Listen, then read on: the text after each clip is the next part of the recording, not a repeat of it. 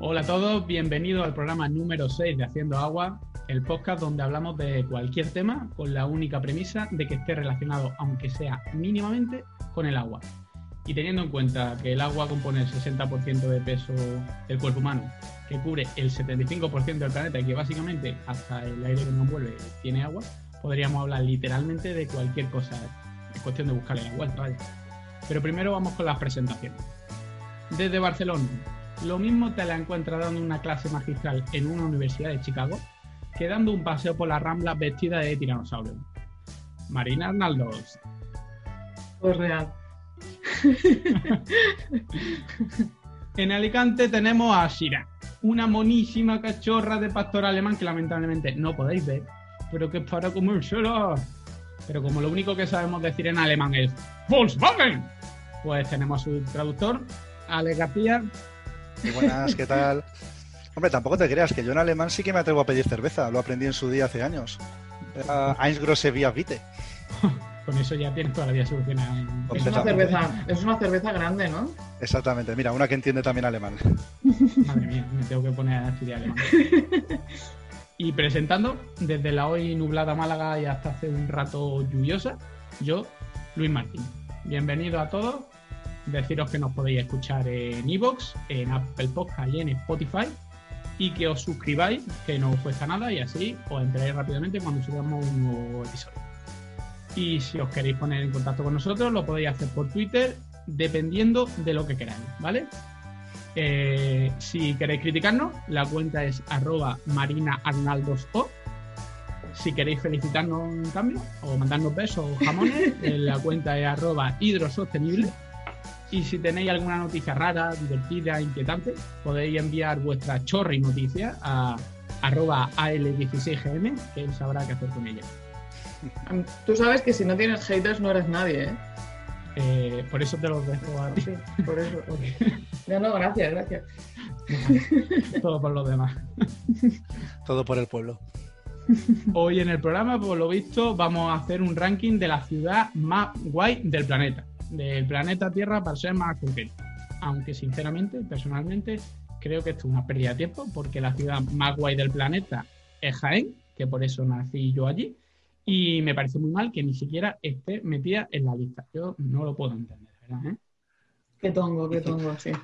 A ver, estoy completamente de acuerdo, pero vamos, estaría por debajo de Albacete, eso lo tengo ya claro. En, absoluto, pero bueno. Es que no voy a pelear con Murcia con esto porque es que me parece un debate tan ganado.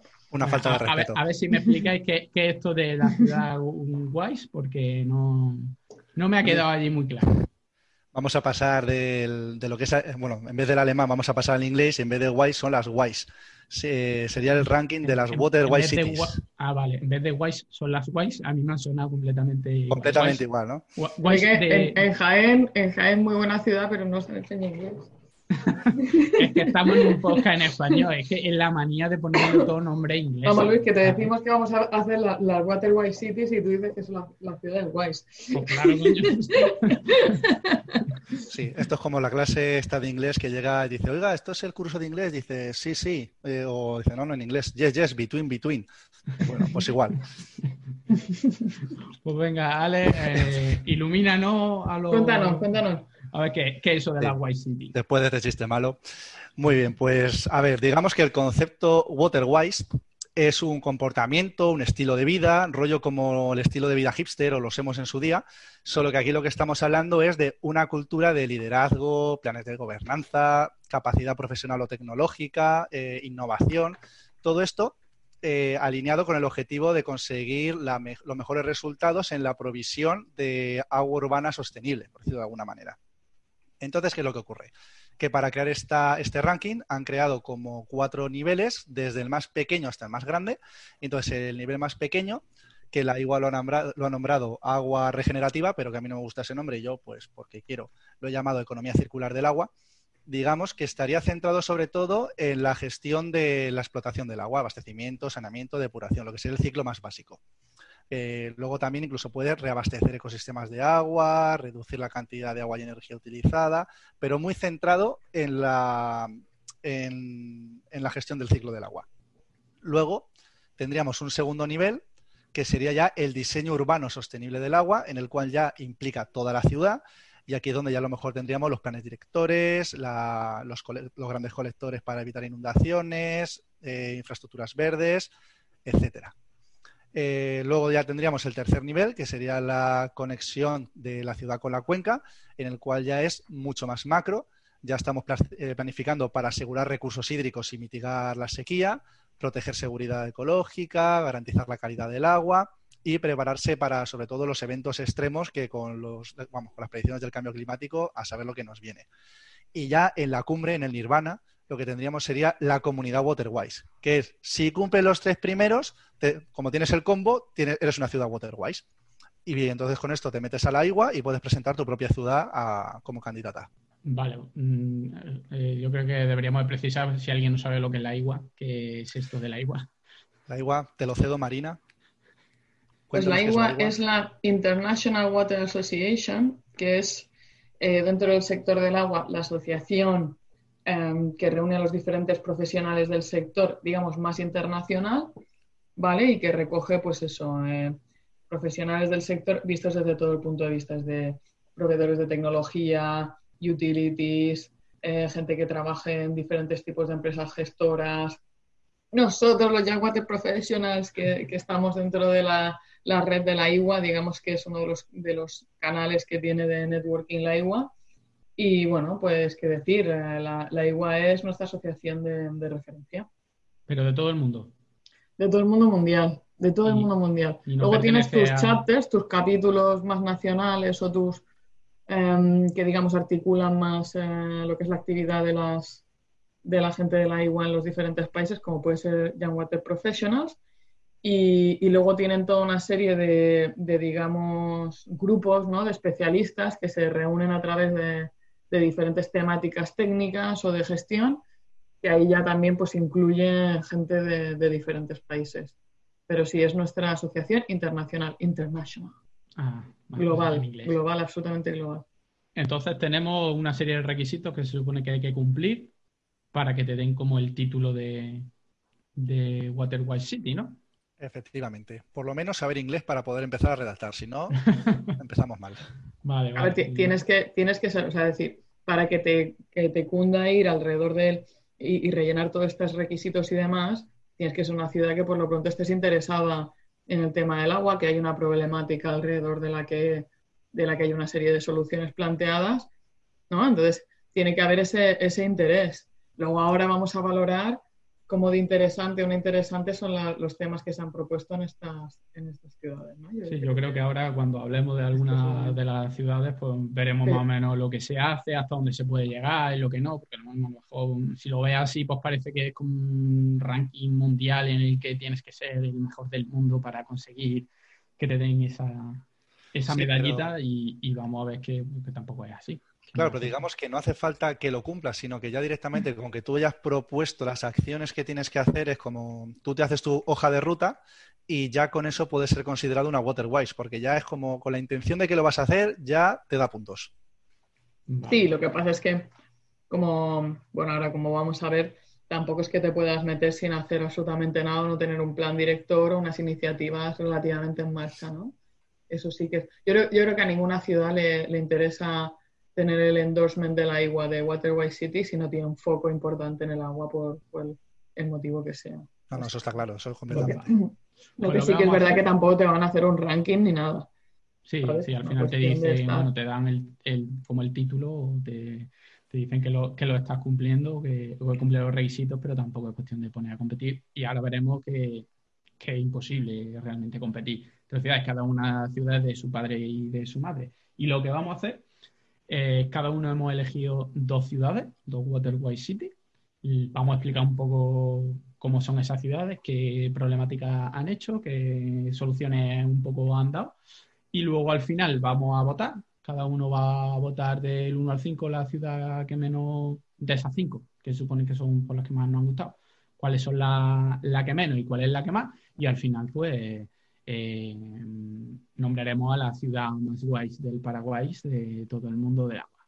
¿Vale? Y así que si quieres, por ejemplo, Marina, empezar con una tuya, puedes elegir la que quieras y pues, cuéntanos qué tal. Genial. Pues yo voy a empezar con Xi'an, que es XI apóstrofe AN, o simplemente Xi'an. ¿Eso son lo de los guerreros de terracota? Sí, uh. pero la estoy contando yo. Para daros un poco eh, de, contexto en la ciudad. Es la capital de la provincia de Shanxi, en China. Eh, cuenta con la friolera de, atención, 10 millones de habitantes, que ya está bien para una ciudad, ¿no? Yo creo que, están bien. Es, como una ciudad, digamos, pequeña, mediana en China. Eh, es mundialmente famosa porque en sus proximidades se encontraron los guerreros de terracota, ¿vale? Del emperador Qi Huang. Y además es el extremo oriental de la ruta de la seda, que como sabéis era la ruta que recorría eh, todo lo que era el comercio de la seda a través de, digamos, comercio por tierra. La ruta de las especias era la que era el comercio por mar. Y que ha habido muchísimos intentos de China de revivir estas rutas comerciales, incluido en la actualidad para fortalecer la, presencia china a nivel geopolítico. es un tema ah. muy antiguo y muy de actualidad. Sí, por lo visto están invirtiendo un mogollón de dinero en la nueva ruta de la, seda.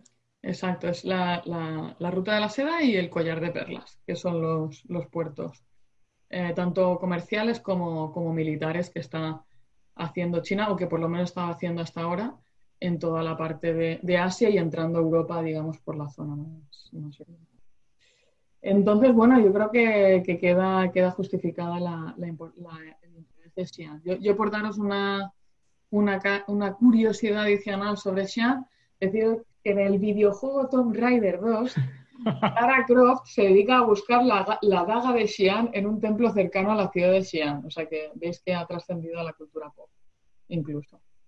Entonces, ¿qué es lo súper interesante a nivel hídrico de la, ciudad de Xi'an? Pues bueno, como os podéis imaginar, con una metrópoli que tiene unos 10 millones de habitantes, el estrés a nivel hídrico es, alto. Entonces, lo que están viendo en los últimos años es que tienen una, falta, digamos, de acceso al agua, digamos, disponibilidad de agua, sobre todo por un tema de calidad, que vamos a hablar ahora.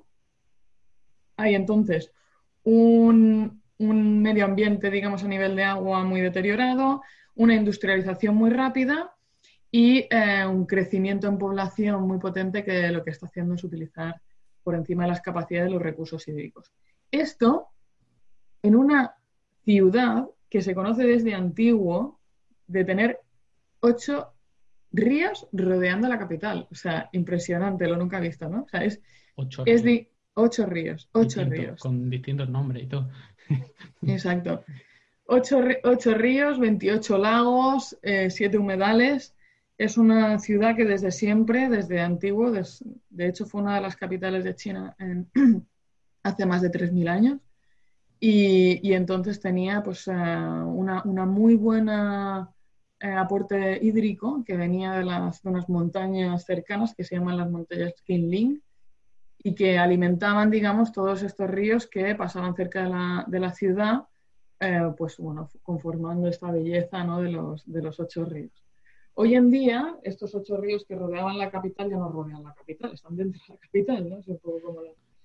Y lo que pasa, ¿no? Cuando de repente tu barrio que estaba eh, en, en, las afueras se convierte en el centro porque la ciudad ha crecido mucho. Pues lo mismo les ha pasado a los ríos que se han quedado dentro.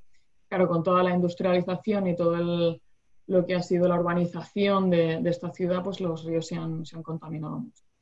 Entonces, lo que, lo decidió la ciudad de Xi'an es hacer pues todo un, proyecto enorme, como os podéis imaginar, para que estas siete humedales, ocho ríos, 28 lagos fueran, fueran reconstruidos y se, y se integrasen dentro de lo que es el, pues la, la estructura del, del, municipio, la estructura de la, de la ciudad. Entonces, con todo esto, pues han querido expandir todas las zonas verdes, hacerla más resiliente, más sostenible. Y, chan, chan, chan, el proyecto iba a ser completado en 2020. Y yo acabo de mirar mi reloj. Acabo de mirar mi reloj. Casualmente. Qué casualidad. que es 2020. Eh, yo he intentado buscar cuál era el progreso del, de, esta, de, este, de este proyecto de regeneración. No lo he encontrado pero me imagino, bueno, pues que se habrán ido haciendo cosas. Yo, en cualquier caso, lo voy a investigar. Pero bueno, Em, uno de los temas que me parece súper interesante de esto, bueno, además de toda la fantasía que es este tema de los ocho ríos que rodeaban la ciudad, que los alimentaban las montañas, King Ling, donde estaban los guerreros de terracota de las ciudades milenarias y, de la ruta de la dragones por ahí. No es que me parece. O sea, me parece ocho dragones ahí en algún momento dado. Los chinos son muy. Sí, sí, yo me lo he imaginado en, en Technicolor. Y aparte de esto, claro, la, yo estuve hace unos meses, estuve en Shanghái y, y, una de las cosas que te preguntas cuando estás en una ciudad que tiene esa, esa población en, en, el ámbito metropolitano es cómo puede ser que una ciudad pueda gestionar su agua en ese, en ese tipo de contexto. Sobre todo en, China, donde en muchos sitios la, la, regulación medioambiental no es la que tenemos en, Europa, que como sabéis es muy avanzada respecto a otros lugares del mundo. Y en el caso de, de Shanghai, la, la, zona metropolitana en ese caso tiene 21 millones de habitantes y lo que tenían hecho era un enorme decantador en medio del río. O sea, en el río de repente había una construcción de cemento que lo que hacía era parar el agua y decantarla para luego, digamos, suministrarla a la ciudad con un tratamiento mínimo.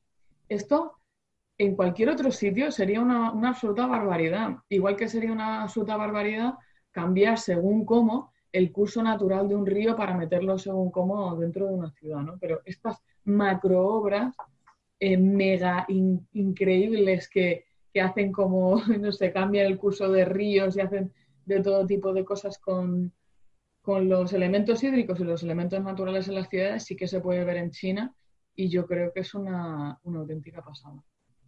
Sí, la verdad que las escalas de los, de los chinos eh, son alucinantes. De hecho, vi, hace no mucho una infografía sobre ciudades, no sé si más de un millón de habitantes, y iban el típico circulito, que cuanto más grande el circulito, más grande la ciudad, iba subiendo para arriba y empezaban a salir ciudades chinas, ciudades chinas, ciudades chinas que no había oído en la vida.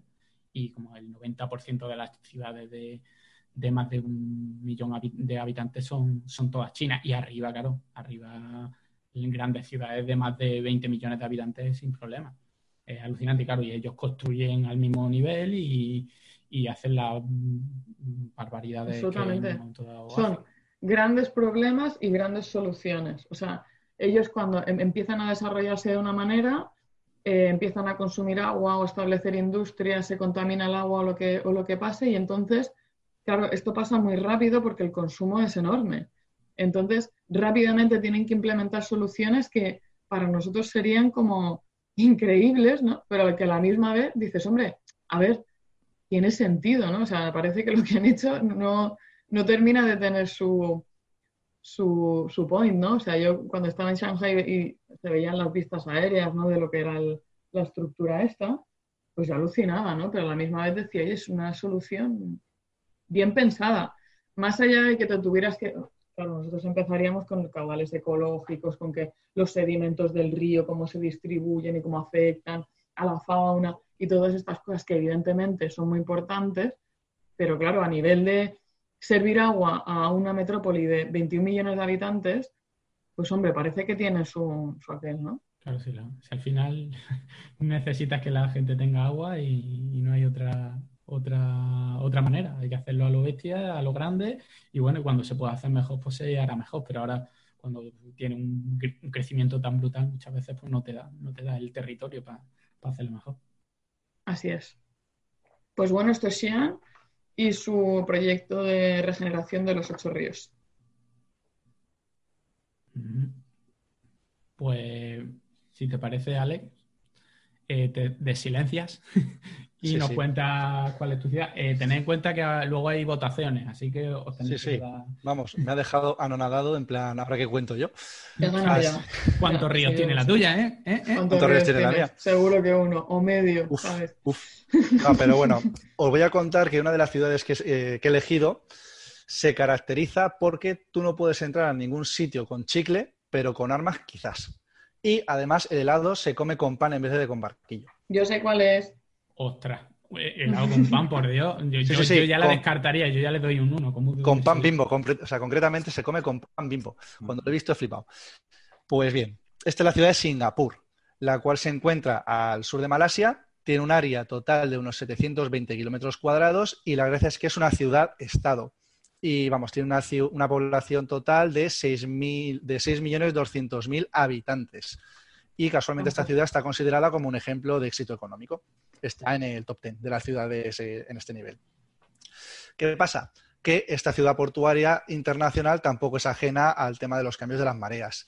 Eh, está en un terreno limitado para recoger y almacenar agua de lluvia y se ha enfrentado a sequías, inundaciones, contaminación de las aguas por toda la industrialización.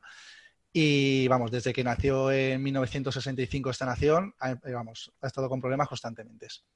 Total, que estos desafíos inspiraron a la ciudad a elaborar estrategias y buscar ideas pues, innovadoras, desarrollar capacidades y asegurar así el, suministro del agua.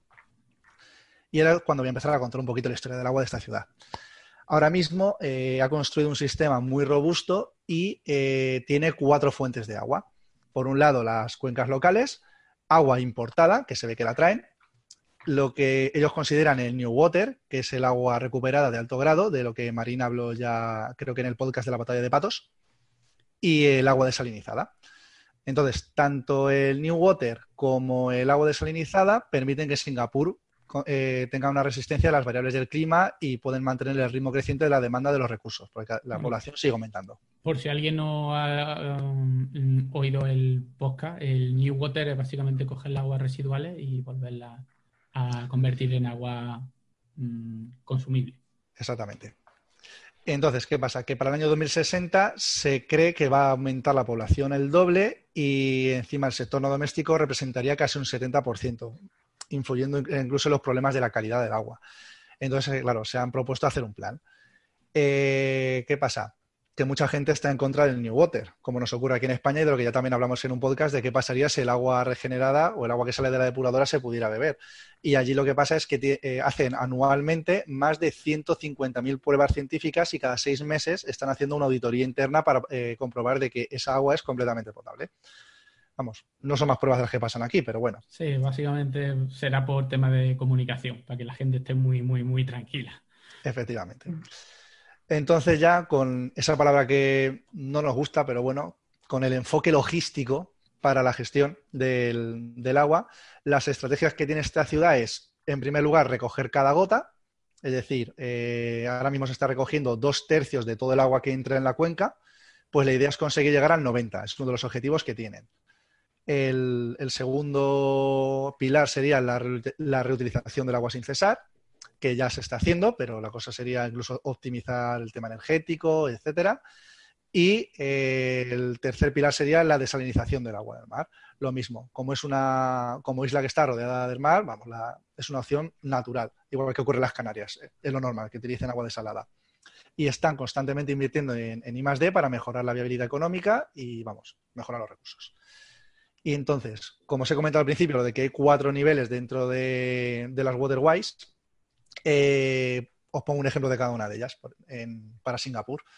En el primero de los bloques, en el básico de economía circular del agua, pues sería, por ejemplo, capturar el agua de lluvia eh, en los depósitos para aumentar el rendimiento. Ese sería, por ejemplo, uno de los objetivos que tienen en su plan de desarrollo. En cuanto a diseño urbano sostenible, pues sería, por ejemplo, alentando a que se creen jardines de lluvia. Es decir, aquí ya estamos involucrando un poquito a la sociedad, que participen también. O en hacer consciente a la gente del enfoque de fuente, camino, receptor para mejorar la protección contra las inundaciones. Y luego, finalmente, para en cuanto a la conexión entre ciudades y cuencas, pues construir infraestructura antes de la demanda y ampliar las capacidades de agua para el tema de la desalinización en el largo plazo. Y entonces, si consiguiéramos todas, pues tendríamos la, el, la insignia del Waterwise, por decirlo de una manera. Y nada, ya hasta aquí tendríamos la ciudad de Singapur. Vale, pues ahora me toca a mí y me voy a ir al otro extremo completamente porque me habéis dado, habéis hablado de dos ciudades súper modernas y que parece que tienen y asiáticas. Podería económica. Y asiáticas, pues yo me voy a ir a África, a una ciudad pobre, a todo lo contrario, para ver si consigo destacar un poco. Y mi primera ciudad es Dakar famosísimamente conocida por el París-Dakar, que ya ni sale de París ni llega a Dakar. Pero bueno, eh, Dakar, por si alguien no lo sabe, es la capital de Senegal. Está en el extremo oeste de, África. En la panza esta gorda que tiene África a la izquierda, pues hay una pequeña península que se llama la península de Cabo Verde, que sale un poquito en el mar y de hecho enfrente tiene pues el archipiélago de, Cabo Verde. Y claro, esta situación le hacía muy, muy ventajosa eh, para el tráfico marítimo entre América y Europa. De hecho, entre los siglos XVI y XIX fue el mayor centro de tráfico de esclavos de toda América. ¿eh? Eh, en el 48 se abolió la, esclavitud en esa zona, ¿vale? la zona en África y las colonias francesas. El Dakar todavía no existía, simplemente existía la península y lo utilizaban como puerto. Y empezaron a pensar qué iban a hacer con tantos esclavos. Al final decidieron en esa zona, que era una zona muy propicia para el comercio, e instaurar una ciudad y la instauró, bueno, la declaró instaurada, eh, la fundó eh, un general francés, Louis Fayderbe, supongo, no sé, no sé alemán, pero tampoco sé francés, así que un poco se llamará así. Y es una ciudad muy pequeña, bueno, relativamente pequeña, según el censo, el censo del 2005, eh, tiene una población de un millón de habitantes, que para una capital tampoco muy grande y la zona metropolitana tiene una población de, 2,5 millones de habitantes. Empieza a ser un poquito, más grande. Eh, se formó alrededor de un fuerte francés, fueron los franceses los que eran colonia francesa. De hecho, fueron colonia francesa hasta 1959. Y fue capital de la, de las colonias francesas del África Occidental de 1902, es decir, que para ser una colonia era, era importante. Luego eh, fue eh, se hizo independiente en el 59, del 59 al 60 fue la capital efímera de una nación que se llamó Federación de Mali, que cumplía Senegal y Mali, pero que duró solo un año. Y luego a partir del 60 ya fue capital de Senegal hasta nuestros días. Eh, siempre se había dedicado a temas industrial, textil, mueble y demás. Lo que pasa en los 90, pues como todo el mundo, empezó China a, a producir y pues como que se fue para abajo y la verdad que, ha tenido problemas un poco desde entonces. el sector de la construcción y el servicio es un sector mm, el más importante allí, teniendo en cuenta que claro, en la capital de un país, pues al final los servicios, las sedes de las grandes empresas, hay Senegal, hay alguna, algunos grandes bancos, pero que no deja de, ser eso. De hecho, eh, eh, es una, ciudad y Senegal es un país pobre, de hecho está el 112 del mundo en, en PIB y el índice de desarrollo humano está el 166 del mundo. Es decir, no estamos hablando de una ciudad que se pueda comparar a las que habéis hablado, por ejemplo. entonces, este es otro ámbito total y vemos que puede ser una Waterway City eh, sin tener una gran tecnología. Otra cosa lo que se valora. El clima, bueno, es un clima tropical, eh, tiene una estación cálida, eh, cálida y lluviosa que es verano. De hecho, llueven casi 150 litros eh, por metro cuadrado en, agosto, pero luego los inviernos suelen ser secos y no, es muy calurosa. Y la precipitación media anual es de 400 milímetros. Tampoco muy poco, pero bueno, es relativamente bajo. Eh, vale, eh, ¿qué problemas puede tener Dakar? Bueno, casi yo creo que si empezamos por los problemas que no tiene Dakar, terminamos antes, porque imagina una ciudad, un país tan pobre, eh, tiene muchos problemas. En los años 90 hubo mucha sequía y sigue habiendo mucha sequía en el campo, lo que hizo que la ciudad creciera un 25% encima en 10 años, del 98 al 2008, y eso con muchos problemas. Aparte de que aumenta la permeabilidad, que en este aspecto es importante relativamente, pero bueno. Eh, los asentamientos prácticamente fueron todos asentamientos ilegales y se agravaron, claro, los problemas de calidad del agua, eh, contaminación de acuíferos, mm, problemas de cantidad de, agua, había muchos cortes, muchos problemas con las aguas residuales, prácticamente no había tratamiento ni ni hay infraestructura. Además sufre sequía e inundaciones y de hecho en el 2012 tuvo una pedazo de inundación en el que murieron mucha gente y hubo muchísimos daños y ese fue un poco el punto de partida en el que dijeron, oye, tenemos que que cambiar las formas de hacer esto y tenemos que construir y desarrollarnos un poco pensando en el agua, ya que había hasta problemas de, contaminación de los acuíferos por nitratos de, de la, de la eh, de las plantaciones, pero también plomo, cambio, un poco de todo. Entonces, bueno, y todo esto en una península en la que está rodeado de mar y con los problemas de la subida del nivel del mar y el cambio climático. Es decir, si ahora mismo estaban mal, en el futuro pues van a estar incluso mucho peor. ¿Qué, hicieron? Pues después de la inundación en el 2012, lo que hicieron es crear el Storm Water Management and Climate Change Adaptation Project. Toma ya. Eh, todo esto en inglés porque la zona que supongo que en un momento dado, porque aquí te lo ponen todo cuando te dan la información en inglés, yo supongo que a ser francófona sería en francés, pero prefiero... Venga, ahora en francés. no lo tengo apuntado, así que no lo podría decirlo porque si no... adaptative, venga. Oye, hola, la.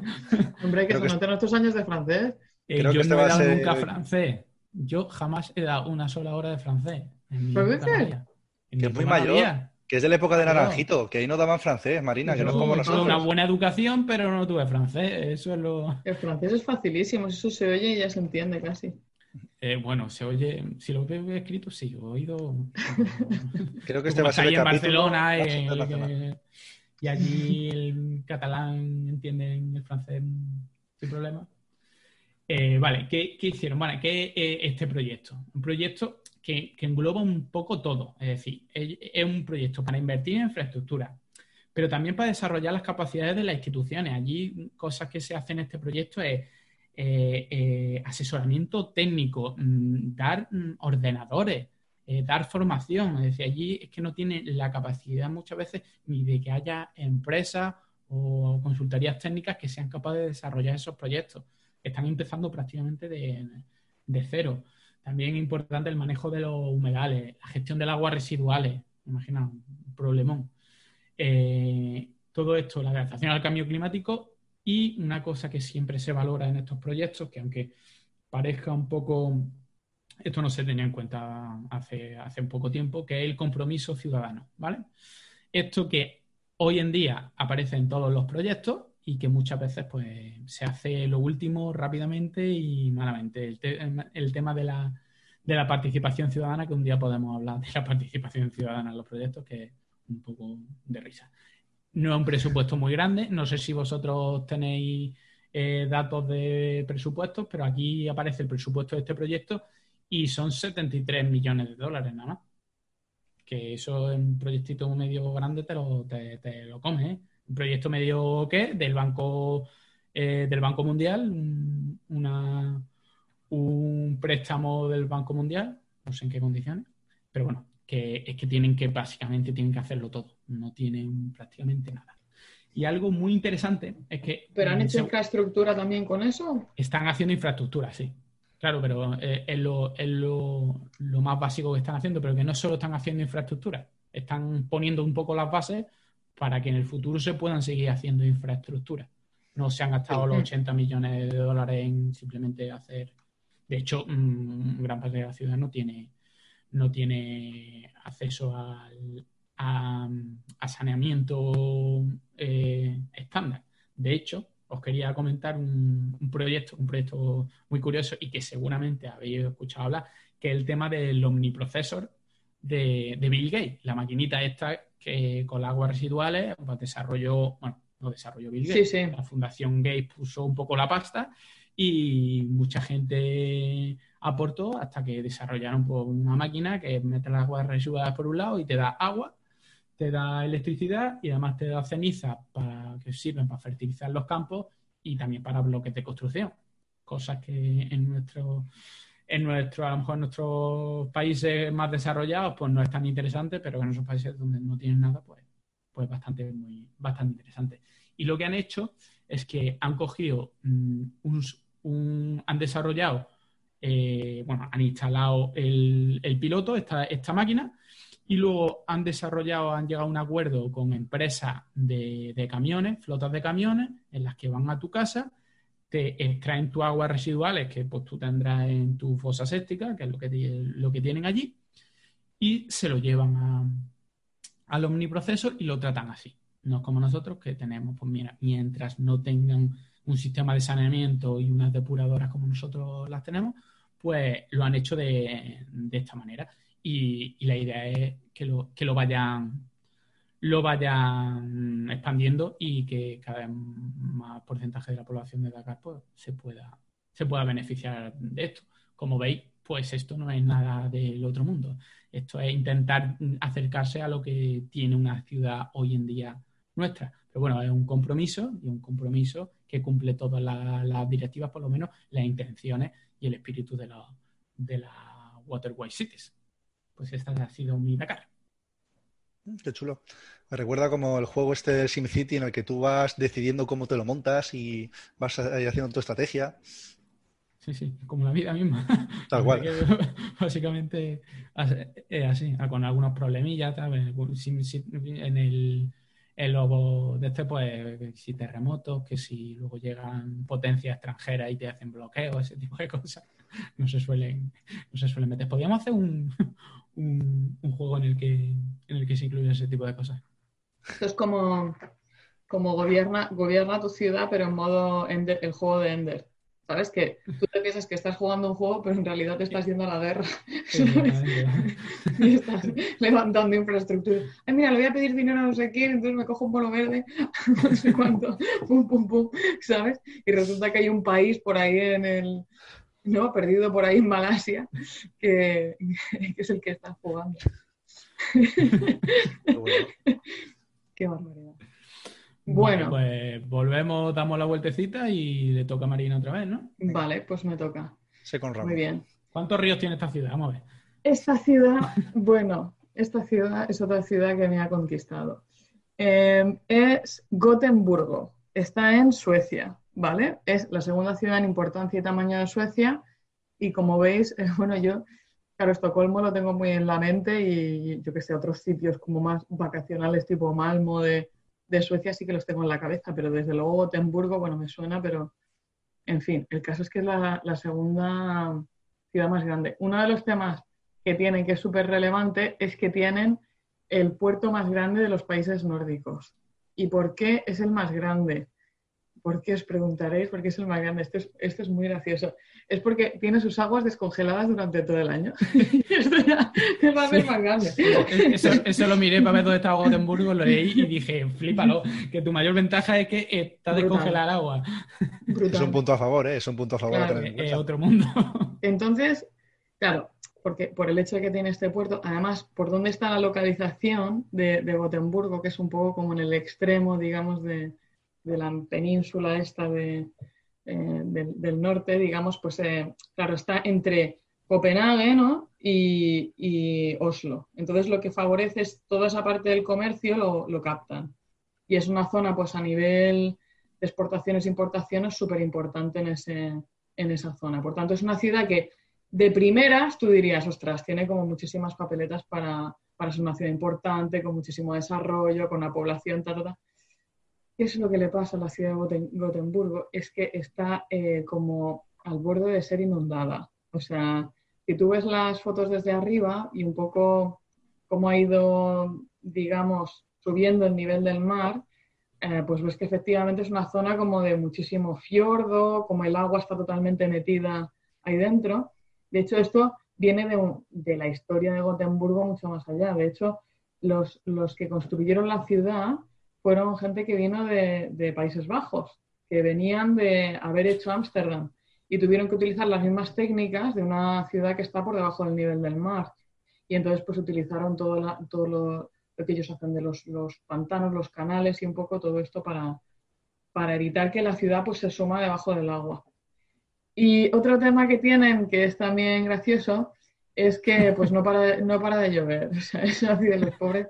Entonces, es suficiente con...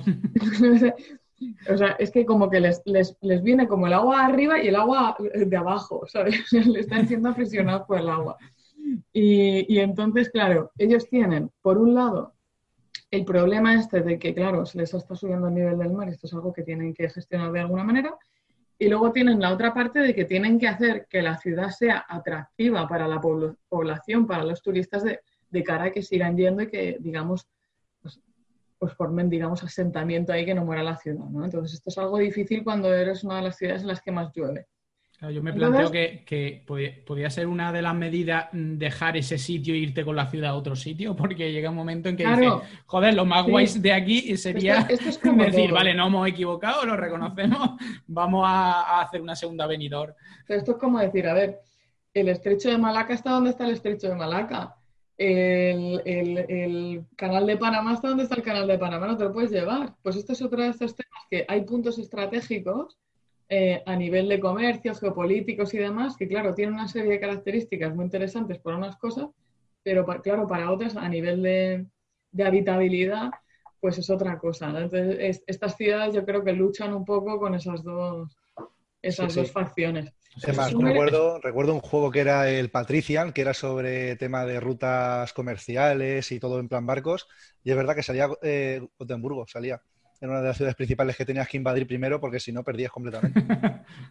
porque si no ya no pasaba de tenías que Bueno, una de, las, una de las cosas muy graciosas que va a pasar, y esto afecta a lo que estábamos hablando antes de lo de lo del collar de perlas y todas estas estrategias ¿no? y todo lo que es canal de Panamá, Estrecho de Hormuz, el de Malaca, todos, todos estos puntos que ahora son como hotspots de, de comercio y de transporte de barco y demás, y que dictan un poco cómo se, pues qué países no han sido agraciados con, con tener este tipo de, de, digamos, orografía o situación geográfica y qué países no lo son, es que según está subiendo el nivel del agua, pues estas rutas también pueden cambiar, porque se pueden abrir nuevas zonas por las que puedes transportar mercancía y entonces podemos ver pues cosas locas, ¿no? Eh, cuando empieza a subir el nivel del agua, incluido que los pobres de Gotemburgo pues acaben con el agua hasta, hasta el cuello, literalmente.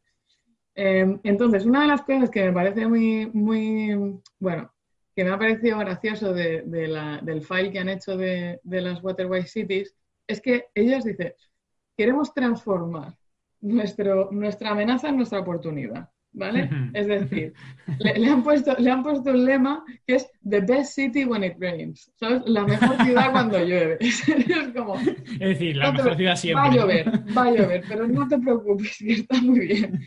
Y entonces, eh, es, todas estas cosas que están haciendo en, en, la ciudad para asegurarse que contienen toda la parte de inundaciones y, todo lo que es el avance del agua, y lo, lo, lo, convierten, digamos, en infraestructuras que además pues, la gente pueda, eh, tienen eh, rain gardens, que tienen diferentes tipos de, de zonas húmedas, de wetlands, para hacer tratamiento de, de, las aguas de lluvia y demás, y lo están tratando de hacer, pues eso, pues livable cities, ¿no? que, que seamos capaces de, de, tener esta infraestructura, pero que además sea, esté integrada dentro de la vida de, de la gente tienen muchos temas em, con el puerto, quieren hacer su puerto muy sostenible, con una baja huella de carbono, todo con tecnología verde. Eh, han implementado un proyecto en, los alcantarillados para recuperar el calor y poder reutilizarlo en, los alcantarillados. Y, bueno, en, general están tratando de hacer algo con, todo el agua que, que tienen, ¿no? Y yo creo que es es interesante porque es un poco, em, pues que, pues que hay, hay ciudades que tienen problemas, como Dakar, cierto es que decía Luis que también tienen inundaciones, ¿no? Pero hay ciudades que, son muy poco y hay ciudades que son mucho, ¿no? Y esto también es un problema, sobre todo cuando te estás sumiendo bajo el agua, ¿no? Y encima te llueve todo el día. y, sin embargo... hay veces que cuando tienes demasiado es problemático, pues si tienes infraestructura y demás, bueno, mira Mirato Árabe, tienen poco agua, da igual, tienen mucho dinero, muchos petrodólares y, y, técnica. Y dentro de lo que cae, pues bueno, te trae el agua un poco de donde pueda. Pero cuando tienes muchísima agua, eso, es mucho más complicado. Es mucho más problemático muchas veces que tener una escasez de agua. Porque ante una tromba de agua ya puedes tener toda la técnica y todos los petrodólares que quieras. Que, te va a inundar. Es así. Entonces yo he empatizado bastante con Gotemburgo eh, les mando mucho ánimo. Yo soy de Murcia, en Murcia hace 760 días al año. El día que llueve, yo recuerdo muchas veces mirar por la ventana, claro, llamar a mis amigas y decir, oye, que, que, que llueve, ¿sabes? pues no podemos hacer nada, no nos tenemos que quedar en casa. Yo, creo que deberíais de tener algún tipo de acuerdo y mitad y mitad, Murcia, Gotemburgo, o Hermanay, o vais para allá unos días, claro, ellos se vengan yo, yo creo que yo luego me he movido mucho y tal, y, pero bueno, a ver, yo creo que en Gotemburgo aún así no sé si aguantaría mucho, pero yo les mando ánimos, ¿vale? les mando ánimos desde aquí que, que consigan gestionar el tema de la lluvia y, eso, no como dice Luis, que si nos quieren mandar algo de agua para acá de vez en cuando. Exactamente, nosotros le enviamos Parajoten. Claro, ah, me parece bien. Les enviamos, tomates. Pues venga, Ale, tira con la tuya. Toca. La última, ¿eh? La última, ¿eh? La última. La última tuya. Sin problema. Bueno, Marina, que sepas que aquí en Alicante igual. El día que llueve la ciudad se colapsa. La gente no sale y si sale tiene que ser en coche y vamos, aunque sean cuatro gotas, pero bueno. ¿Y vosotros os quedáis mirando por la ventana la lluvia? Como diciendo, madre mía, la que está cayendo. Yo sí, yo sí. Ya hasta me pongo alguna canción así de fondo y es como que te metes en el rollo, ¿no? Como videoclip. Tal cual. rollo como el capítulo este de Friends que se quedan ahí mirando por la ventana, pues algo así. bueno, lo han puesto ahí casualmente. Eh, en fin, no me enrollo, venga, va. Eh, la siguiente ciudad que yo he elegido, casualmente también fue una colonia inglesa y esta se independizó tres años antes que Singapur. Y es el país que tiene la mayor tasa de natalidad del mundo. Cada mujer tiene una media de siete hijos. Hostia. impresionante. Eh, esta es la ciudad de, bueno, es la ciudad de Kampala que se encuentra en Uganda. Que para los que no sepan dónde está más o menos, eh, este país se encuentra al este de África, justo al lado del lago Victoria, que es el más grande de, África. Así que voy a, ver si tengo un poco la competencia con Dakar y consigo algo ahí. lo tienes muy complicado, ¿eh? A ver si rajo algún punto. bueno, pues esta ciudad, para estar en África, es muy grande, tiene una población de 1.600 habitantes y está, como decía, al lado del lago Victoria, a 10 kilómetros escasamente. O sea, está ¿Has dicho 1.600 habitantes? Perdón, 1.600.000 habitantes. Se me ha cruzado por ahí un punto con una goma. Y nada, bueno, en cuanto a su clima, pues bueno, muy parecido a lo que le, ocurría a Dakar, que tenemos temperaturas muy tropicales, mínimas de 18 grados, máxima de 36 durante prácticamente todo el año, una humedad del 75% y la precipitación media anual de 1.200 milímetros. 1.200, Dakar tenía 400. ¿eh? Ah, pues mira, aquí tenemos incluso más agua. Lo que pasa es que se ve que no lo ha cogido muy bien. A ver, al final esta ciudad el mayor problema que tenía era eh, las inundaciones y la inseguridad con la calidad del agua. es, una ciudad que ha, crecido muy rápido y entonces se ha asfaltado mucho, entonces eh, todo el tema de escorrentía, bueno, vamos, los típicos problemas de una ciudad cuando empieza a crecer rápido, que al final tenemos más superficie impermeabilizante, más escorrentía, más inundaciones, problemas. Eh, al final, con el aumento tanto el actual como el que predice la, los escenarios del cambio climático, las inundaciones es el principal problema que afecta ya no solo a nivel de ciudad, sino al sector industrial, sanitario y al, comercial. El problema es que ya llevan como 30 o 40 años con una planificación y gestión urbana muy deficiente y el gobierno ha eh, decidido hace unos años adoptar medidas para transformar Kampala en una ciudad atractiva y sostenible, también por el tema del, del turismo. Y nada, antes de, bueno, pues también para ponernos en contexto, la red de alcantarillado de, en Kampala cubre, bueno, cubría, antes de, iniciar este plan, cubría menos del 10% de la ciudad, mientras que el resto de las zonas dependía prácticamente de letrinas y fosas sépticas, o sea, un caos. Luego también la gestión de lodos eh, ahora mismo sigue siendo un problema, sobre todo en las zonas no urbanizadas, porque hay mucha, como chabolas, zonas de chabolas con asentamientos, y esto amenaza la calidad tanto del medio ambiente como del agua. Eh, también a esto tenemos que sumarle pues, bueno, los efectos de, los de cambio que afectan a toda la ciudad, ya que Kampala se caracteriza por ser una zona de colinas y valles, rollo como Roma, y al final lo que hace que sea muy vulnerable ante las inundaciones.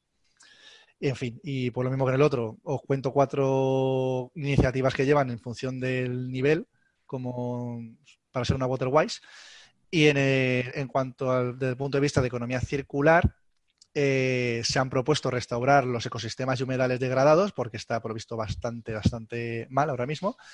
Proyectos de paisajismo, eh, también tema, han incluido tema de iluminación solar, que lo que no sé es por qué esta iniciativa la metían dentro de la, economía circular del agua, pero oye, si la han metido ahí, ellos sabrán por qué será. Y también eh, producción de biogás en la depuradora. O sea, yo creo que un poquito mejor que en Dakar sí que estaba cuando empezó el planteamiento. A continuación, en tema del diseño urbano, Sí que han hecho planes de espacios verdes, al tema de los SUDs, que también lo comentamos un día por aquí, de sistemas urbanos de drenaje sostenible. También la promoción de la captación de agua en las cuencas colindantes y eh, crearon también un plan director de drenaje específico para la ciudad de Kampala. Y ya finalmente, en cuanto a ciudades conectadas con la cuenca, pues bueno, han hecho eh, promoción de captación de agua en las escuelas, porque, bueno, como comentabas, Luis, en una entrevista que te hicieron hace poco, eh, los niños son los que mueven todo. O sea, si un niño te, si tú le enseñas a un niño que no tiene que cortarse las uñas y tirarlas al lavabo, va a llegar a su casa y como su padre o su madre lo hagan, le va a decir, papá, mamá, eres un marrano, no lo hagas. Así que al final han empezado por ahí. y con, siete, con siete niños por mujer. Con siete niños por mujer Ahí, está la clave. Efectivamente, ese es el truco. Y luego también han generado comunidades de, amigos del agua, que podría ser equivalente al Club de la Jarra aquí. y nada, por lo mismo, con esto han conseguido llegar a ser una Waterway City. Muy bien. Pues yo ahora me voy a ir al otro extremo, mi última ciudad, que es una ciudad como la más cercana que podamos que podamos tener nosotros en Concepción, porque el Lyon, ¿vale? Ah, Lyon es una ciudad francesa en el centro oeste de Francia, pegando casi con, Suiza, con medio millón de habitantes, y es la tercera ciudad más, habitada de, Francia, que me ha resultado curioso, porque solo 500.000 habitantes. Eh, pero el área urbana sí es de 2,2 millones y es la segunda después de París, la zona más, más poblada después de París una curiosidad es que el topónimo eh, tradicional en España es León de Francia, porque claro, era León, pero para diferenciarla de la León de España, se le llamaba León de Francia, pero ya no se le suele llamar, se le suele llamar siempre León. Y bueno, una ciudad con mucho dinero, europea de mucho dinero, fue la capital de la Galia durante el Imperio Romano. Después fue una ciudad muy comercial, una plaza financiera. Luego tenía el monopolio de la seda, lo que se convirtió en una, en una, en una potencia de la industria textil y de productos químicos. Y ahora está muy especializado en industrias químicas, en farmacéutica y en biotecnología. Y se encuentra, no tiene ocho ríos, lo siento, pero tiene dos. ¿eh? Tiene el Ródano y el Sagona. De hecho, está justo en la confluencia del Ródano y del Sagona. El Ródano no es un río menor, es el tercer río más largo de los que desemboca en el, el Mediterráneo, después del Nilo y el Ebro. Y nace de un glaciar, eso mola, porque todavía tenemos algún glaciar en Europa, cosa rara. Y recorre 290 kilómetros por Suiza, prácticamente, se recorre toda Suiza, y luego 520 por, Francia hasta que llega al Mediterráneo. Es decir, una ciudad con, con bastante agua. Y si va a tener algún problema, normalmente va a ser con exceso de agua y no defecto. Eh, llueve unos 830 milímetros al año, el doble que Dakar, y por ejemplo, pues son 250 más que, por ejemplo, en Málaga. Es decir, llueve, es una lluvia eh, media alta. Y llueve prácticamente todos los meses, que eso es importante, ¿vale? Llueve desde 45 litros en febrero la mínima a 100 litros en octubre de media la máxima, y todos los meses llueve. Eso eso es importante y, las temperaturas son bastante suaves, de, 28 de máxima en verano y en invierno la mínima es cero. Tampoco es muy, es muy exagerado. Vale, ¿qué problemas tiene o qué retos se enfrenta? Se espera que para el 2030 haya 300.000 personas más viviendo en Lyon, lo que supone mm, pues, problemas de sobreexplotación de acuíferos, de impermeabilidad, bueno, sobreexplotación de acuíferos dentro de lo que a su escala, obviamente. Tiene dos ríos allí y le llueve que no vea. Pero bueno, si, si te empiezas a tirar del acuífero, mm, te puede, lo puedes secar sin problema. Eh, y luego el problema que tienen todas es posible aumento de la, de la recurrencia de sequía e inundaciones por el tema de cambio climático. Ahora mismo, los números que tiene en, en escorrentía, que puede ser su principal problema, su principal reto, el 50% lo consiguen infiltrar el terreno para el acuífero y el 50% lo recogen las redes de, colectores y ahora mismo un 10% de lo que recogen por los colectores se tira sin depurar. Es decir, los eventos grandes de lluvia, pues los sistemas no son capaces de llevar tanta agua y aunque sea muy diluida, pues lo tienen que tirar al río. Y uno de los objetivos es bajar del 10 al 5%. Es decir, estamos ya en niveles de afinar bastante. ¿Qué medidas y qué proyectos se han hecho? Bueno, mm, lo suyo esto es si estáis en internet que lo miréis porque las imágenes son muy chulas. Está el, el Miribel Jonage, Miribel Jonage, la primera con J y la segunda con G, que es una gran área justo agua arriba de la ciudad, por donde viene el Ródano, y que lo han convertido en una gran zona de expansión, eh, con zonas de, de, inundación del Ródano, para que cuando el Ródano llegue con mucha agua pueda inundarse esa zona, una zona recreativa y zonas con barco y demás, y, también para que sirva de una de otra fuente de, de recursos hídricos. Es decir, está un poquito más arriba. Lo que tienen ahora, los problemas que podían tener de recursos hídricos realmente está del acuífero, está debajo de la ciudad. Pero te va un poquito más arriba y ya tienes recursos hídricos. Nosotros aquí, cuando estamos hablando de que la mayor, muchas ciudades pues tienen que irse mínimo 100 kilómetros agua arriba a una presa a coger agua, pues eso desde nuestro punto de vista se ve como diciendo, bueno, son problemas relativos, pero bueno, son, son problemas. Y luego el otro proyecto que es el Port des Alpes, que es una zona industrial, pero con un concepto muy verde, con una área de 140 hectáreas totalmente verde, eh, con dos lagos en los que almacenan agua para infiltrarlo. Es decir, es como una zona, porque son, mm, es una zona, como, como, ya he dicho antes, de biotecnología farmacéutica y demás, con mucha, mucha innovación y querían hacer un parque muy verde, muy grande, que, que ofertará no solo a las empresas, sino a, los ciudadanos también ese tipo de infraestructuras, porque el 90% del parque industrial está abierto a la población. Y luego también tienen muchas medidas, voy a decir algunas de las medidas las que me han parecido un poco más interesantes. Eh, una regulación de, la, de, las ordenanzas para reusar el agua de lluvia, que puede decir, pero bueno, es que le llueve mucho, no tienen en principio muchos problemas de agua, pero en estas zonas en las que te llueve mucho durante todo el año, es muy interesante el reutilizar agua, agua de lluvia porque tiene con un poco volumen de almacenamiento, tiene mucha capacidad de utilizarlo porque lo estás vaciando y lo rellena. Imagínate para una simple cisterna. Pues si todos los meses te está cayendo agua, con un pequeño depósito puedes gastarlo porque dentro de poco va a venir otra lluvia y te lo va a llenar. Es, como muy eficiente. En zonas en las que llueve mm, más de igual a breva, necesitas como depósitos muy grandes. Así que aunque parezca un poco así, un poco raro, eh, una regulación así es, muy efectiva. Implantación de, los sistemas urbanos de energía sostenible, los SUT, que ya hemos hablado. Hay algo que está muy curioso que, como está en, la confluencia de dos ríos y hay problemas de inundaciones, un mapa de riesgo, de riesgo que te, que te dice en cada zona cuál es la altura topográfica mínima que tiene que tener la planta baja de tu edificio o de tu edificación. Para, que si tú tienes que construir ahí porque la ciudad está ahí, que sepas que el agua te va a llegar en una posible inundación hasta esta cota y tu edificio tiene que estar a partir de esa cota. Así que si le tienes que poner unos pilares de cuatro metros para luego a partir de ahí poner el edificio, pues lo que tienes que hacer. Una cosa curiosa que yo no había visto nunca. No quieren usar pesticidas, van a, erradicar completamente el uso de pesticidas que están, dice que están en ello. Y una, cosa también muy interesante es la participación ciudadana. Lyon es miembro de GRAIE, te lo, digo como suena, que es un grupo de investigación de animación técnica y de información sobre agua. Lo que intenta es, es una ONG que intenta conectar a todos los elementos que tienen que ver con el agua, parte de ingeniería, parte de, urbanismo, parte de universidades y demás, eh, para favorecer esa comunicación y que avance. Y lo curioso es que fue creado en 1985, cuando este tipo de cosas, pues como que se hablaba, se habla mucho de ingeniería, de ingeniería más dura, pero poco de este tipo de, de, iniciativas.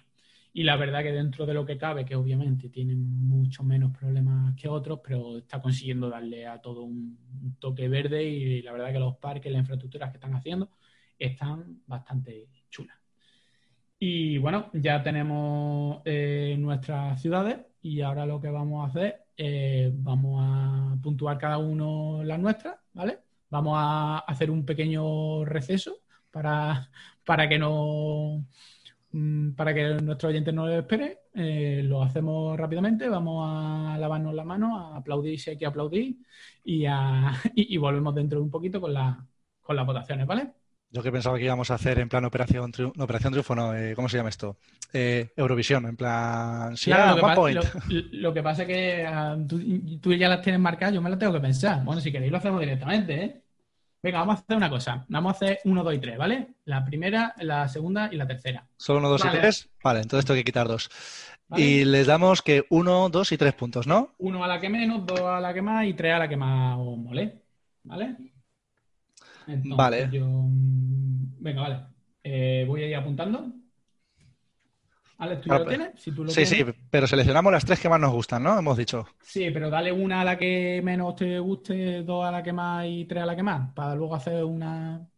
Vale, perfecto. One point, two point. Pues one point para la ciudad de Xi'an, que de verdad es que me ha molado mucho la historia de Terracota y que va a ser al final mi recomendación de hoy, porque me lo has recordado y venga, pues voy a contar eso. Luego, Two Points para Lyon. Me ha molado mucho la historia, la verdad. No conocía todos los planes que están llevando. Y Three Points para Gotemburgo. Porque me da, porque me da mucha penica, es que me da mucha pena. me da mucha pena los pobrecicos. Yo he intentado dar pena con Dakar, pero no ha sido suficiente. No, no, no. Te ha ganado Gotemburgo. vale. Eh, Marina, ¿tú lo tienes? Vale. I have it, yes. Vamos a ver. Número uno, Xi'an. Porque, a sí misma, porque me, ha encantado mi propia historia. A lo mejor me he inventado la mitad. Está muy bien. Eh, dos, Dakar, porque me encantan lo que se llaman los underdogs. Creo que la gente que lo intenta, hostia, estoy con las circunstancias tan adversas y, y querer estar ahí y meterse en una, una Waterwise City que, como veis, son todas ciudades relativamente desarrolladas y tal, ostras, kudos. Y tres, obviously, Singapur. Vamos, un puntito para mí, vamos. Esto es así. Vale, pues yo voy a empezar. Eh, venga, vamos a darle eh, un punto a Kampala, porque me da mucha penica. Y además, eso de tener siete niños de pena, por persona. Mm, puntos de pena no sé yo. Bueno, bueno, es, mi, criterio. En mi criterio. Amor, tiene su criterio propio, déjalo.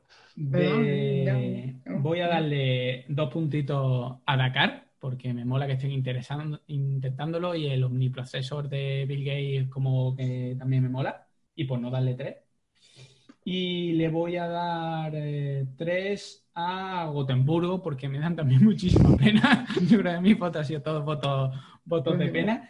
Y por la, la fe que tuvieron esa gente que primero construyeron Amsterdam en un sitio debajo del agua del mar y luego dijeron, ¿por qué no construimos una aquí? Hostia. si nosotros sabemos hacer esto, ¿no? Si, son capaces de vender, si son capaces de vender eso, pueden vender cualquier cosa. Vale, entonces vamos a hacer la cuentecita rápido. Tenemos un ganador. Gana, gana Gotemburgo Dakar. Gana, gana Gotemburgo con 6, luego eh, Dakar gana Gotemburgo con 6, Dakar con 4 y luego Singapur con 3 porque esta mujer ha votado Singapur solo con 3. Pero, a mí me vale. pues ya tenemos. Yo creo que dentro de su estrategia de marketing de, de la lluvia es guay, Gotemburgo me tendría que contratar, ¿no? yo creo que sí, yo creo que vamos, te, lo has ganado completamente. Con, con la ciudad de Gotemburgo a ver si no, o, nos quieren patrocinar algún podcast o algo, ¿no? Claro, claro, claro. Entonces, Gotemburgo, la ciudad más guay del Paraguay. Perfecto. Pues ya está, ya se lo comunicaremos para que se pongan la medallita o algo, lo pongan en su página web, el loguito y demás. vale, pues que lo pongan en la, en la, ¿sabes? Cuando te vas a empadronar allí a Gotemburgo que te dan, te dan unas botas de, de agua y unos, y unos flotadores, ¿sabes? Unos manguitos y pone ahí ciudad, Waterway City del año. Perfecto, ya el año que viene si eso, si ahí se, se apuntan más ciudades, pues lo mismo hacemos una, una segunda vuelta. Y bueno, y nos queda, bueno, la chorrinoticia de, de hoy, sí, que más, que chorri más que chorri noticia, yo lo considero una chorri reflexión. Y la he ah, llamado la chorri reflexión de la semana. Ese, ese, momento de la cuarentena. Exactamente, día 40. Bueno, más. Eh, bueno, yo le he llamado Oda a la cerveza perdida. Vosotros sé que seguro que sabéis cuántos son 24 millones de litros, pero a lo mejor nuestros oyentes, algunos nos hacen una idea. Y para que se hagan así una, una, figura en la mente, sería el consumo de agua de una ciudad de 200.000 habitantes en un día, incluyendo todos, todos los consumos del hogar. Eh, si tienen jardín, el jardín, la ducha, la lavadora, todo, absolutamente todo. O para los que sean más deportistas, como si llenáramos 10 piscinas olímpicas. Imaginaos 10 piscinas olímpicas llenas de cerveza. Ay, Dios. Qué maravilla también, ¿no? Suena, Madre mía, bañarse ahí. Oh, suena un plan. Moriríamos ahogados todos, pero bueno, felices. Pero felices. Pues bien, ¿qué pasa? A ver, Luis nos pasó hace poco una noticia que comunicaba que 24 millones de litros de cerveza, debido al coronavirus, lo que viene siendo aproximadamente 50 millones de pintas, corren el peligro de caducar en las próximas semanas en Reino Unido. Dios es que eso no se habla, ¿eh? No se habla. Se habla eso no sale en las noticias. Que son no importantes sale. y eso no se habla. También una tragedia, ¿eh? Un golpe en la mesa, por favor. Pues, pues bien, claro, ¿qué pasa? Que resulta que la cerveza, como está fermentada, tiene una caducidad de 3-4 meses. Y allí en, en, Reino Unido, los pubs, los pubs ingleses tienen de media unos 15 barriles de cerveza en sus almacenes para ser usados en cualquier momento. Cada uno de ellos de unos 41 litros u 11 galones, como lo quieren medir ellos. Así que en total, si lo multiplicamos por los... Se empeñan en ser raro, pero bueno. Total, 600 litros de cerveza por bar eh, con 40.000 bares que tenemos en Reino Unido, nos salen 24 millones de litros. Pero ahí no acaba todo, porque yo he dicho, ¿y qué, claro, qué pasa en España? Que esto no, se, o sea, no sale en ningún sitio, nadie lo ha dicho. Y bueno, se me ocurre hacer unos números rápidos y eh, tenemos un bar por cada 175 habitantes. Lo que viene siendo. Parece? Lo que viene siendo. Yo exigiría uno por persona. Pues esto viene siendo 300.000 bares. O sea, compararlo con los 40.000 de Reino Unido. Entonces aquí lo que tendríamos son 180 millones de litros de cerveza. La única suerte que me consuela es que los bares españoles creo que no tienen tanto stock de barriles y no sería tan alarmista. Pero aún así es mucha. Y claro, si encima tenemos en cuenta la huella hídrica de, de, la cerveza, que es más o menos 4 litros de agua por cada litro de cerveza, significaría que si no le diéramos salida a, esta, a toda la cerveza que se va a desperdiciar en España, estaríamos echando a perder más agua de la que consume toda la comunidad de Madrid en un día. Joder. Eso y esta es mi chorri reflexión. eso, eso no se puede, eso hay que montar. Ahora hay aplicaciones y demás para ayudar a tu vecino y demás. Yo creo que deberíamos montar algo para que no se desperdicie esa cerveza. Sí, la aplicación, la aplicación está, ¿cómo se llamaba? Too Good To Go, que esta la sacaron para uh -huh. bares y restaurantes que tenían comida de sobra para que no la tiraran, la gente iba sí, a recogerla. Sí, pero ahí no había comida, ahí no había cerveza, ¿eh? No, no había bebida. Yo lo probé alguna vez con la comida y la verdad es que es súper bien, pero vamos, que oye, perfectamente podrían hacer esto los bares ahora mismo, a precio de coste vender barriles. Bueno, a precio de coste tampoco, hombre, que tú hacer el esfuerzo de bebértela y demás, hombre a mitad de precio o algo que compartamos la, las pérdidas. Por lo menos. si para pa tirar la polla, hombre, no te la regalen. Bueno, no, venga, vale. Una propinita. Pero bueno, encima de que hacer el esfuerzo, hombre, más esfuerzos que otros. Depende de la marca, pues tendrá que hacer más esfuerzo o menos esfuerzo. Eso es así. Pues me parece que ya nos hemos enrollado bastante y con la chorri reflexión de hoy, que eso se merece hasta una entradilla, la chorri reflexión de Alex. y vamos a terminar este capítulo del podcast. Eh, solo recordarle a nuestros oyentes que nos pueden encontrar en Evox, en Apple Podcast y en Spotify. Y que la semana que viene, eh, si todo va bien y no hay una, una hiper cuarentena o una super pandemia o un holocausto, un holocausto, que suena mejor. O, Godzilla. O, o, sí, Godzilla, yo creo que lo que nos falta es Godzilla. Pero bueno, le, le. A ver, la semana pasada fue Krakatoa, ¿no? Claro, yo creo que deberemos de ir recopilando catástrofes naturales. No sabemos lo que pasará la semana que viene. Pero bueno, si no es nada hipercatastrófico, eh, volveremos aquí con más temas relacionados más o menos con el agua. Así que nada, eh, muchas gracias por escucharnos y nos vemos la semana que viene. Adiós. Buenas, Buenas noches, Cuenca. Cuenca. Buenas noches, Cuenca.